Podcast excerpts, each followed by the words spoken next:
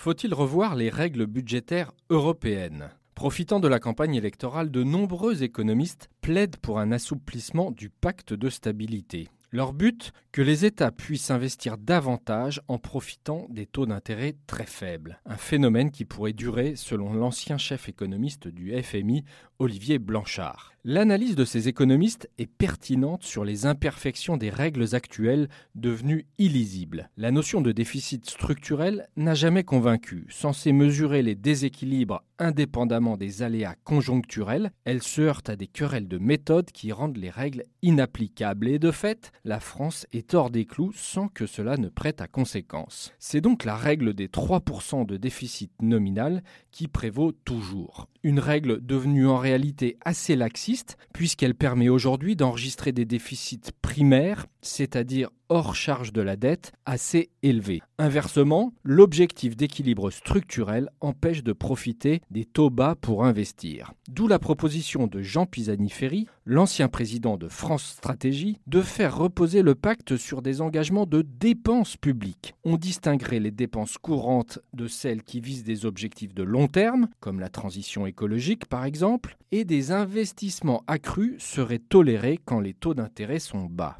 Mettre l'accent sur le respect des dépenses a du sens car les États en ont plus la maîtrise que les déficits. Mais le schéma présente des limites. Comment distinguer les dépenses courantes de celles qui justifient des entorses au règlement? Et à partir de quel niveau de taux d'intérêt pourra-t-on tolérer des exemptions? Ces questions pratiques sont cruciales car plus les règles seront sujettes à interprétation et plus la politique prendra le dessus dans l'application. Il faut donc bien revoir le pacte, mais attention de ne pas tuer le pacte. Retrouvez tous les podcasts des échos sur votre application de podcast préférée ou sur leséchos.fr.